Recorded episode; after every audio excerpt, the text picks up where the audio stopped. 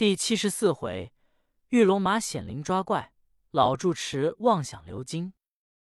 画表行者要下河追赶妖魔，那两个汉子道：“师傅，你何故与妖魔打斗？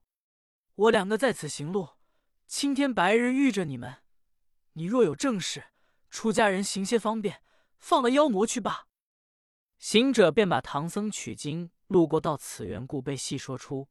两汉道：“既是你师傅保全了经文，前途已去，你只该随你师傅走路，苦苦在此计较这妖魔何用？”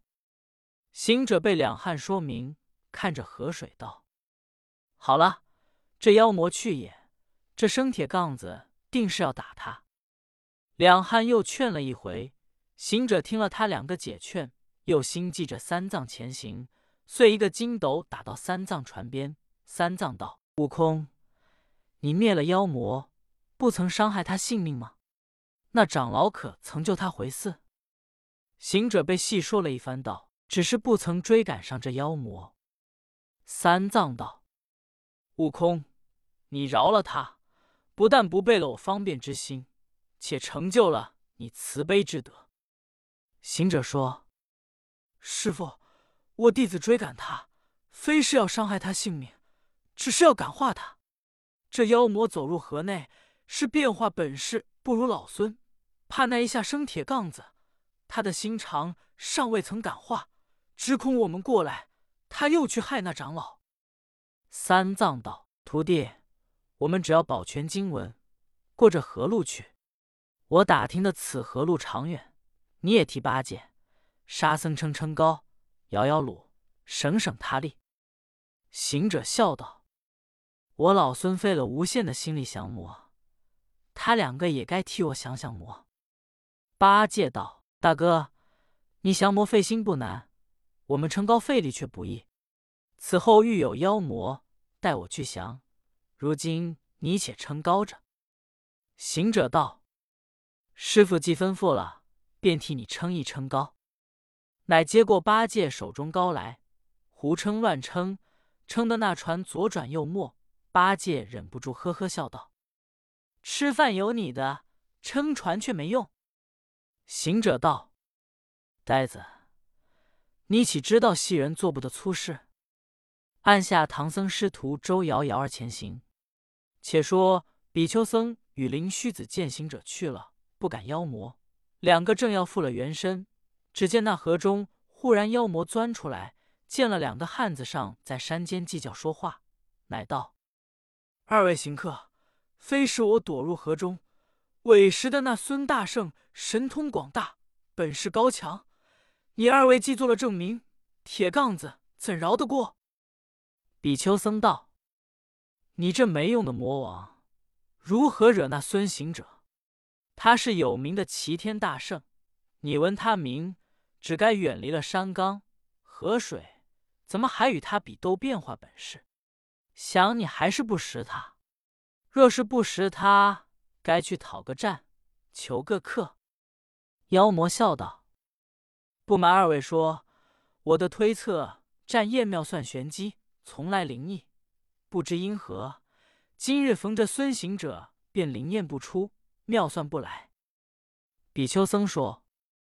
你既知战燕，你就推测我两个是何人？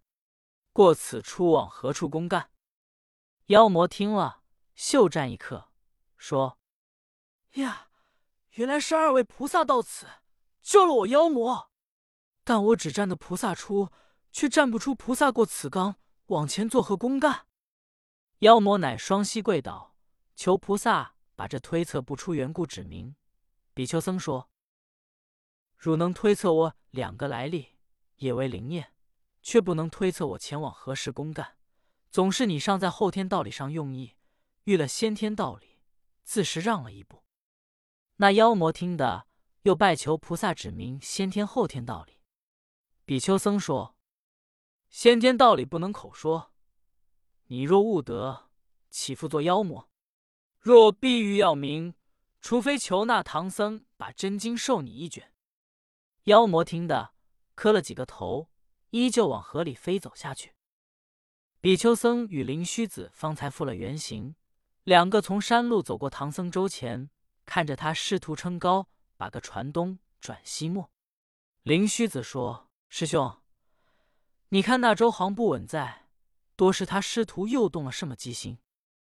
比丘僧说：“明明是行者横撑竖撑，没好没气的，这期间必定是他与八戒、沙僧有甚不平等心，以致周行不稳在。”但恐经文在上不安，乃我等保护不敬。况舟船是你我道法设置与他，还当叫明了唐僧，把他弟子平等了不平之心。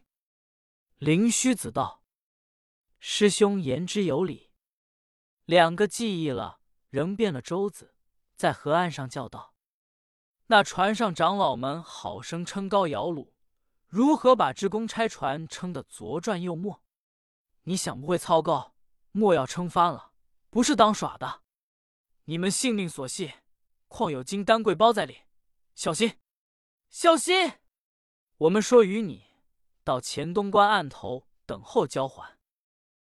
三藏听了，忙叫道：“二位大哥，这河路到东关岸头还有多少路？”周子说：“路边不远，只是要过两处河滩。”有个三岔河道，莫要走错。且河水流急，更要小心。若似你们这样横东竖西，只恐错了三岔路头，弄翻了船只。行者听了道：“周子大哥，你倒把门户推在我们身上，在河岸上走稳路，说不利是话。你放心前去，我老孙撑翻了你船，料会调转来。”周子微微笑去。三藏道：“悟空，周人说的也是切要之言。你若不会，还与八戒称霸。”只见八戒咕嘟着嘴在舱里打盹道：“且再替我称半会。我这时腹中饥饿，心力疲倦，便歇歇有何害？”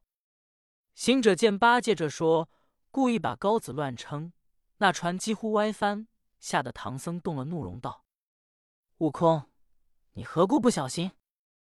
行者道：“师傅放心，没妨没妨，莫要动了嗔心。”师徒正讲，却说那灵龟妖魔，他听了比丘、灵虚两个说的唐僧经一卷，自然战验通灵，转生善果。他走下河，一直赶来，果见唐僧师徒驾着一只舟行，但见那舱中霞光灿烂。他虽推测知是经文，却不敢泛舟，只因三藏动了怒容。行者说道：“嗔心，把高子故意乱称歪翻，这妖魔的心肠就变，说：这几个和尚原来葛心起心。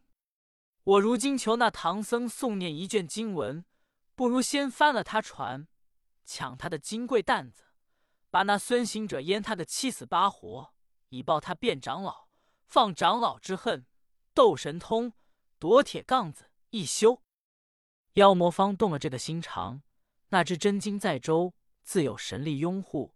况玉龙马在舱中，见那舟船歪翻，他显龙性，下水扶持，看见了妖魔在河内撑歪作号，他抖擞神通，复了原形，一爪把妖魔抓到岸上。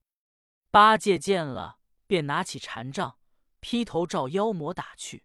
三藏忙扯住道：“悟能，休要动手伤生。”八戒道：“师傅，只说我不替猴精降妖，岂知我打妖怪，你又扯住。”行者道：“呆子，这样现成拿倒的妖魔，累积你好打。”只见那妖魔被玉龙马抓到岸上。他望着船中，只叫：“孙大圣，你始终方便罢。”行者见妖魔起莲，又见三藏扯着八戒叫莫伤生，乃问道：“老妖，你已输了赌斗变化神通，与我躲逃了十下生铁杠子，如今又来侵犯我周行，何意？”妖魔答道：“实不瞒大圣，只因我推测妙算不灵，两位菩萨叫我。”求三藏老爷传授我个先天道理，故此前来。”三藏听得笑道：“你这妖魔实甚先天道理，我也不能向你口说。”妖魔道：“望老爷把真经赐我几卷吧。”三藏道：“我求来的真经包封甚故，那有的赐你。但你既说菩萨叫你求我，我却记得菩萨的真经，客送一卷与你听罢。”三藏方讽动了一句真经，只见那妖魔化一道乌云而去。当下八戒接过行者手中篙子，撑了开船，平平安安稳在前行。这正是妙计称玄算。战宴说灵龟，但存心理正，犹豫不须推。却说四大比丘试了四众禅心，并无怠慢，尽回西方脚趾。乃于金阁见了古佛，四比丘向佛作礼毕，便说：“唐僧师徒一路西还，果然尊敬经文，无时刻懈怠。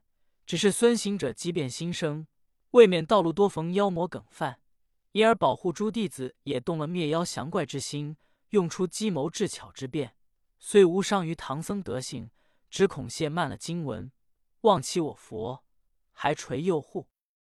古佛道：如来以大智慧力，付托了三藏真经与唐僧东去，料自垂佑护，我也不该过虑。但只是机变生魔，于我心中是放不下。须是谁再去纠正了那保护诸弟子个体？唐僧至成方成就大家功德。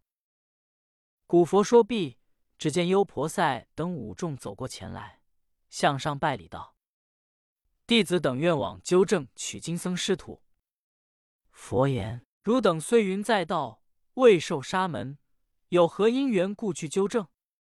优婆塞说：“灵须仔细我等一体，前去保护真经，但恐计谋智巧，他更用多。”反于经文有类，佛爷说：“汝众既与他有情，好生前去示意纠正，各负了本来至诚。即便回来，纵使遇有抢夺经文妖魔，那众诸弟子自有驱邪附媚道法，汝等不必设出智力，又添了一番孽怪。”当下众幽婆塞领了古佛旨意，出了灵山宝阁，一驾云头，不消刹那之请。早来到车迟国东界，却好一座古寺在前，众幽婆停云而下，上前观看，好座古寺。但见干宫高耸碧琉璃，七级浮屠天样奇。楼分钟鼓声相递，隔列廊香彩各齐。日照珠帘通宝殿，风吹香气满丹池。禅堂大众如云集。扳手须知是住持，优婆塞五众走入殿堂，都是茶褐色道服，青果头唐巾，向圣相合掌拜礼了。只见那扳手走入殿来，相见了，便问道：“列位道爷从何处来？”一位优婆塞便答道：“我等自灵山下来。”那住持听了道：“我等只知灵山乃西方佛境，不知此处道别有多少程途。”列位道爷从何年月日行来到此？如今欲往何处去？优婆塞答道：“我等之来，不论月日的，因为东土大唐有几位取经僧人上灵山取得如来真经回国，我众奉古佛旨意，来探看众僧可终始至诚恭敬，不轻易了经文，或是动了嗔妄之心，略有改变，我等必须要纠正他们，使他各复正念。”住持听了道：“原来是列位菩萨下降，乃唤过大众四僧，齐上殿行礼，便问道：‘列位道爷，我住持和尚当年也曾听闻的，有几位大唐取经僧进国城倒换公文，大显神通，救了智渊寺五百大众长老僧人。如今想念他的功德，怎能够见一面？不知道也可曾相遇着他们？’优婆塞道。”他们尚在河路舟船上，不日就到。当下住持整备斋供，请众入禅堂安下。到晚，住持在禅床上忽然起了一念，道：“我在这寺有年，早晚应酬地方善信施主做斋设教，不过是几句刻意套子，钟鼓声敲，怎能够得一藏经典在寺？善信人家大斋大坐，小教小设，有此金忏，大斋教定是常有。我这寺里断然兴旺起来。住持动了这妄想，一时入境不能，乃卧在禅床上熟睡不醒。只这妄想就生了一种邪魔，只见一梦非梦，神游到山门外深树林间，遇着一起精灵邪怪道：“住持师傅，你好做的人家斋教也。”住持道：“我和尚信受科仪，亦从王法，也不知好与不好。”不知列位有何说？精灵道：“你袭成套子了却道场，再进的施主不虔诚。你僧众图应世，只为小成。我等终为的肚里忧把苦。如今幸逢大唐圣僧取得真经还回，将赐到寺，伏望你转求那圣僧，把真经刻诵，建一场大斋教功德，使我等超生入道。”住持听得笑道：“列位，我正有此一念，须是把唐僧们真经设法留他一藏，永远在寺与人做教方才有益。若是转求他们做一会功德，怎能得长远？”精灵道：“住持师傅，你如何设法留他的？”住持道：“如今见有灵山下来的道众随路保护，就是唐僧肯留这道。”众村不要纠正他们，多是不肯。你列位可有个计较能留？精灵说：“此事不难。此离河路三十余里，有条三岔路口，从东直来便是此处。若是转了一弯岔路，便往桃柳村去。入得此村，这村中有一大户人家，弟兄十余个，强梁跋扈，作恶非常。我等正也要生些灾难与他。”你可到岔路指引唐僧从桃柳村去，到了他家，使他弟兄以强夺留，就是留不得取来的经文，打开了誊抄，才放他去。这计何如？住持一喜，便醒回禅榻，自想道：“此梦不假，岔路是真桃柳村，大户见有。我如今宁可信其有，不可信其无。”不等天明。悄悄开了禅堂门，吩咐徒子徒孙支应优婆塞道众。住持走到岔河路口，天上未晓，但见满天星斗有余光，皓月虽沉上照方。堪笑住持交路梦，悟同邪怪错商量。毕竟后事何如，且听下回分解。总批：优婆塞等能纠正四众念头。何故不能纠正住持？明是要想此一番魔障耳。心思不易，还要受乌龟气，何况于他？归经一句真权变化，只缘他灵不过。